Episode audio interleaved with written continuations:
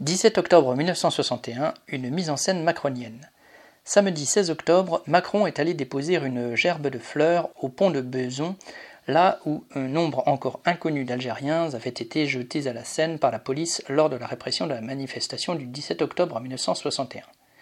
Le président s'est contenté de déposer les fleurs et d'observer une minute de silence, ce qui n'a pas empêché les commentateurs de qualifier ce moment de entre guillemets historique.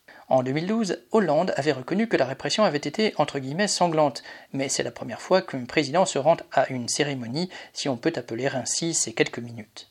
Dans la journée, un communiqué de l'Élysée a précisé ainsi la pensée présidentielle. Les crimes commis cette nuit-là sous l'autorité de Maurice Papon sont inexcusables. C'est faire porter la responsabilité des crimes commis à cette époque sur un seul homme, qui a en plus l'avantage d'être mort. Il n'est pas question de mettre en cause l'État français qui a couvert et même encouragé par toute sa politique coloniale cette répression sauvage en plein Paris. Comme pour le génocide au Rwanda, l'appareil d'État se protège en pointant des responsabilités individuelles sans reconnaître sa propre culpabilité. Sans doute pour que cela soit bien clair, l'actuel préfet de police de Paris, Didier Lallemand, est allé lui aussi déposer une gerbe au pont Saint-Michel. Cet hommage aux victimes, venant d'un expert en violence policière, est d'une sinistre hypocrisie. Macron a déposé sa gerbe après avoir tenu des propos provocateurs accusant l'Algérie d'entretenir une haine de la France.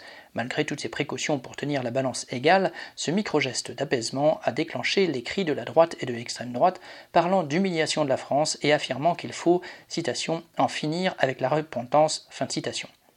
Heureusement, loin de ces manœuvres politiciennes, des milliers de personnes ont défilé le 17 octobre, en particulier à Paris.